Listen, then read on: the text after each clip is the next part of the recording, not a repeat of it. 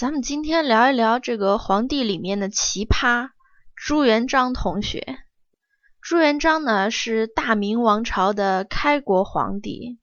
朱元璋的出身非常低，他小时候当过乞丐，当过放牛娃，后来还当的和尚。不过他运道比较好啊，又赶上了这个时代变迁的大好时候，就后来去参加农民起义。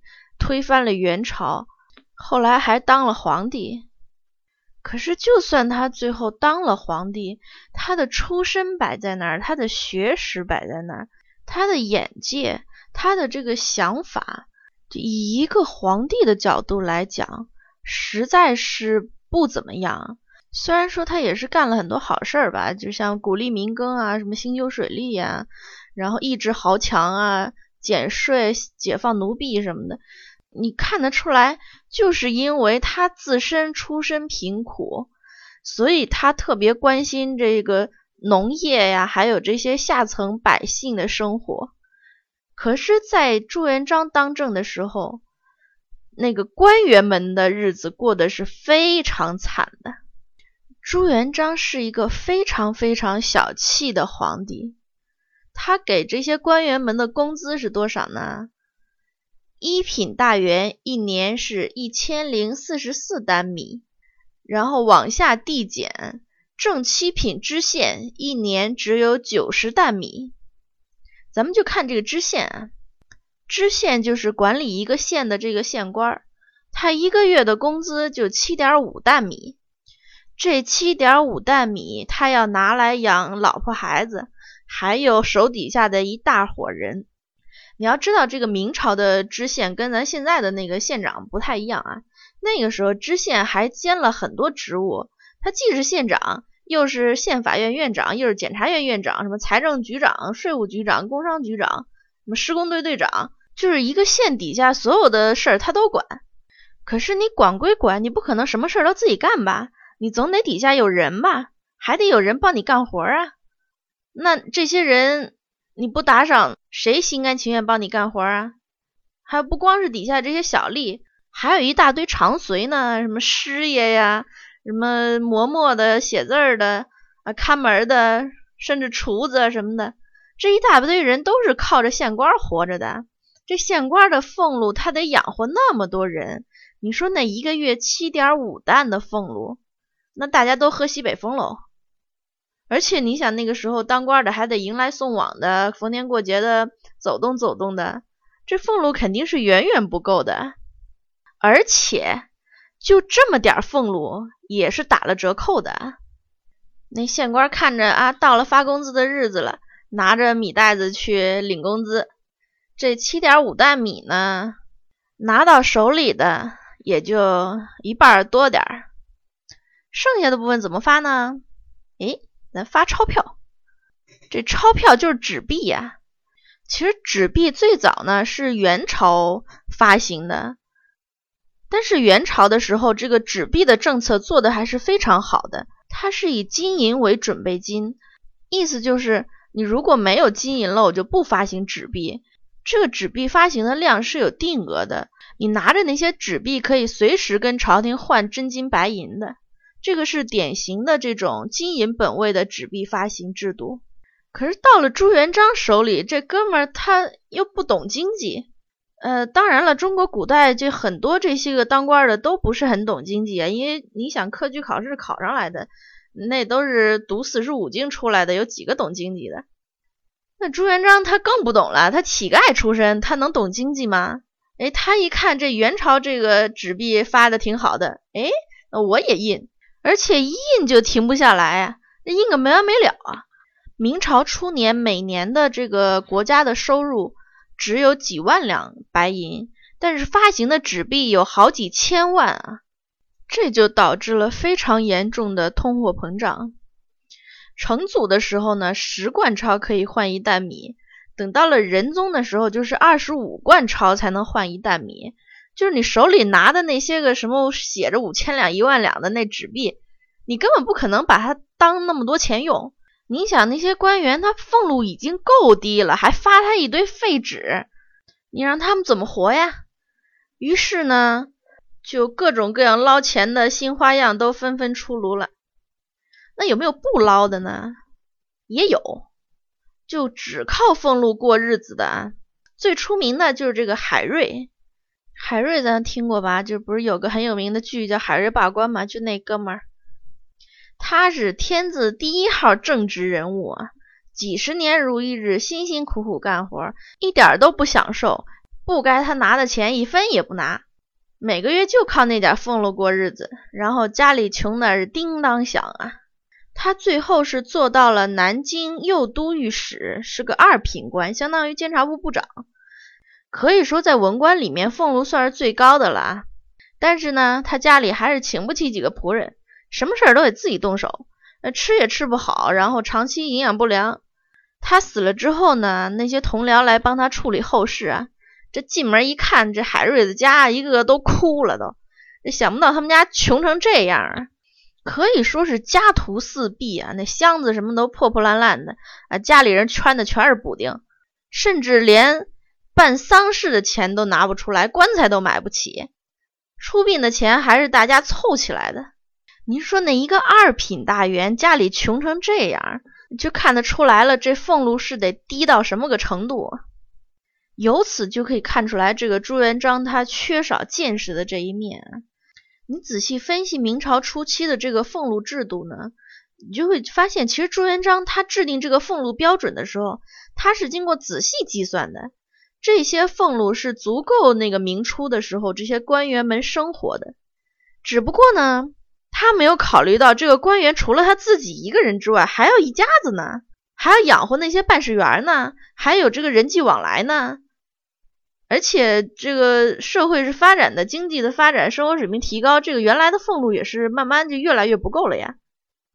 那朱元璋他是个乞丐出身啊，他又没当过官儿。他也不知道当官到底是应该怎么当，那他就完全是按照自己想象的这个来制定这这些规则，但是他想的又不够细致，不够长远。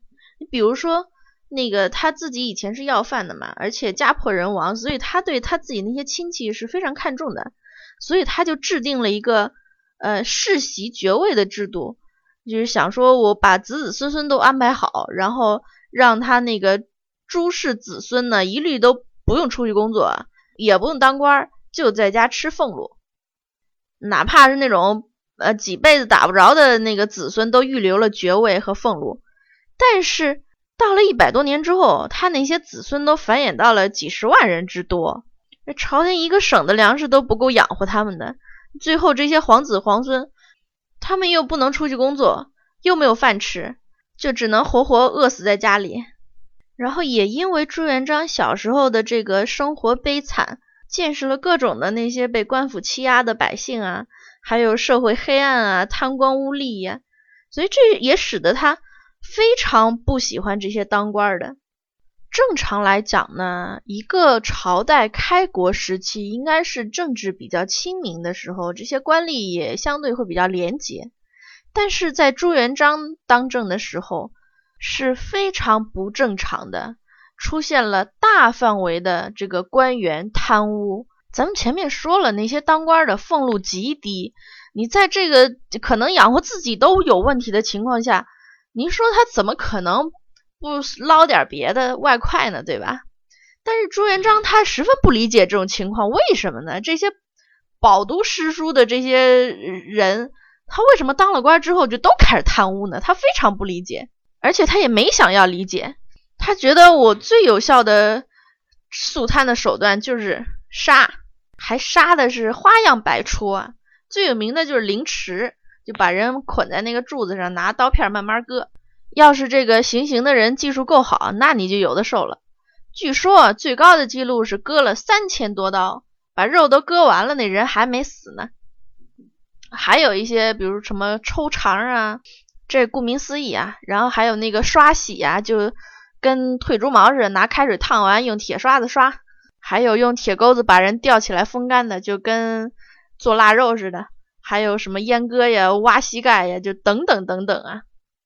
就在这些种种酷刑前面啊，这些官员仍然是前仆后继，跟敢死队似的，据统计呢，因为贪污受贿被杀死的官员有几万人。到那个洪武十九年，全国十三个省从府到县，官员很少能够做到满任的，大部分都被杀了。所以在那个时候，当官啊，真是未必是一件好事儿。能平平安安活到退休，就已经可以念阿弥陀佛了。